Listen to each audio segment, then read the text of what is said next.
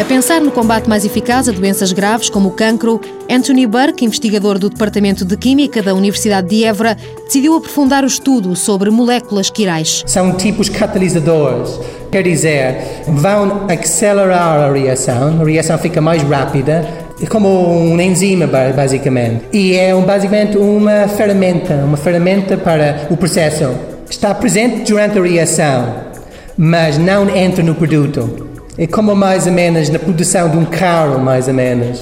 Temos aquelas, um, ehm, aquelas linhas, de, aquelas máquinas, robôs e tudo, que facilitam a produção do carro, mas não entram no carro no fim. No mercado, mais de 80% dos fármacos têm uma componente quiral, mas a intenção foi criar um produto diferente. Nos laboratórios da Universidade de Évora testaram-se as técnicas mais inovadoras associadas à química orgânica de forma a chegar a um composto quiral mais eficaz. Técnicas nós usamos para são métodos analíticos, como por exemplo cromatografia. Usamos cromatografia, é um tipo de uh, análise. Qualquer laboratório de química ou bioquímica tem cromatografia de alta eficiência. E nós usamos isto para uh, confirmar a pureza dos uh, nossos produtos. Cromatografia em geral é, é, é, o melhor método. Anthony Burke conta que a eficácia das moléculas quirais foi devidamente assegurada.